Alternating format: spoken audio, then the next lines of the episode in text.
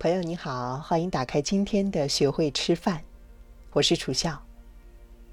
今天选的这首背景音乐呢，是我小时候很喜欢看的一部美食的连续剧《大长今》当中的一首插曲，曲调悠扬平缓，而且仔细听，似乎有曙光照进来的样子。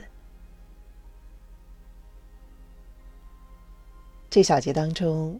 我要为你读的内容也有一些特别。我将会为你详细的讲述日常生活当中你可能会遇到一些常见食物的热量的一个大致的数值。不过别担心，这不是让你把它们背诵下来，而是当你觉得会有一些社交压力，不愿意掏出食物秤的时候，或者说当你想逐渐的建立对于食物的外在智慧，做到非常的熟忍的时候。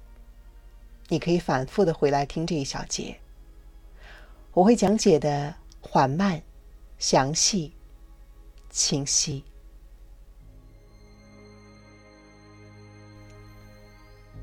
首先是非淀粉类的蔬菜，比如说西红柿、芹菜、西兰花、黄瓜等等。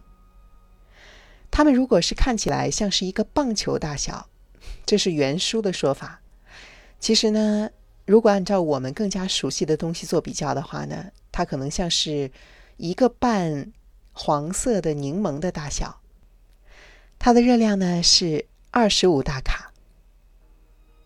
第二类呢是根茎类的蔬菜，也就是我们经常说的含淀粉比较多的蔬菜，也是很多人为了减肥杜绝主食的摄入而根本不会碰的蔬菜，比如说马铃薯、芋头。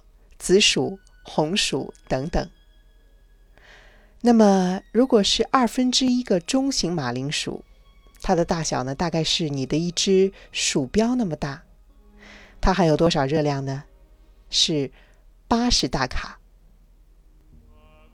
接下来呢是豆类，因为扁豆和黑眼豆在美国是非常常见的一种食材，所以呢，作者在这里列了这两种豆子作为例子。但是在我们国家呢，比较常见的豆子应该是黄豆。比如说，你早餐去吃一个 brunch，里面有茄汁黄豆这样的英式早餐的搭配，那么就会涉及到豆子的摄入。又比如说，你很喜欢吃红豆沙，那么也是豆子的摄入。那么，如果你摄入大概一只网球大小，其实呢，刚刚我们拿过柠檬做过类比了。差不多也就是一只柠檬那么大，那么它的热量就会比较高一些，是一百一十五大卡。接下来我们再来说水果，如果你摄入和我们一开始所说的非淀粉蔬菜那么多的量，也就是一只半柠檬那么大小或者说那样的体积的水果呢，一般来说每一份的热量呢是六十大卡。也就是说，它的这个能量值呢，应该来说仅比蔬菜要高一些，无论是比起豆类还是根茎类蔬菜都要更低。不过呢，这儿还有一个潜在的风险，就是水果和豆子比起来会更甜，所以经常是你吃了一只很大的苹果之后呢，可能会觉得有一点更饿了，或者说食欲被激发，但是豆子呢则不会这样。所以我在这儿提供的热量表，仅仅是它的一个单纯的热量数值，而至于能够使身体维持多久的饱腹感，需要你靠自己的验证，慢慢去获得。好，我继续往下说，然后呢是蛋白质类，这里呢会包括禽肉、肉类、鱼类等等。一份蛋白质呢大概是八十五克，那么应该是一张扑克牌的大小。它的热量有多少呢？如果是瘦肉的话呢，只有一百大卡；如果是中度油脂的话呢，是一百五十大卡；如果是肥肉的话呢，就是 double 瘦肉，是二百二十大卡。这样看来，如果要想取得口味和能量值的一个平衡，还是选择五花肉好了。接下来呢是脂肪类，包括奶油。油脂、美乃滋。其实美乃滋呢叫做 mayonnaise，也就是沙拉酱。最早进入我们国家的呢可能是丘比的沙拉酱。我记得小时候呢喜欢用它拌着苹果、拌着各种水果来吃，觉得真的是太美味了。那你知道有多少吗？如果只是指尖大小的一汤匙，也就是咖啡勺那么大的一勺，就有三十四大卡的热量。所以，如果你真的想要做一个这样的水果沙拉的话呢，两咖啡勺，然后均匀的拌一拌，应该是可以满足口感要求的。否则的话，就有点不划算喽。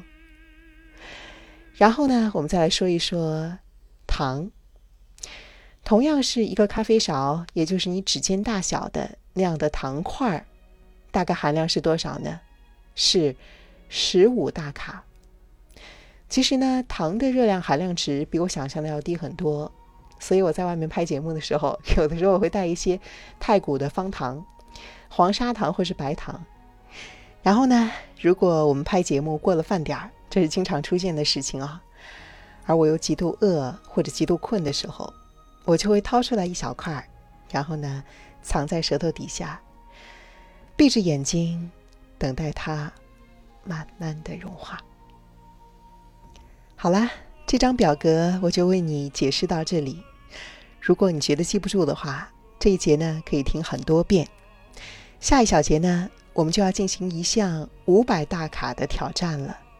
这是一项需要你以智慧、勇敢。和决心去面对的挑战，我期待我们可以一同开始这项挑战，并且在它结束之后，收获全新的人生体验。我是楚笑，不知道你是哪一位呢？希望今天的内容可以对你有所帮助，这就是我最大的快乐了。很快见。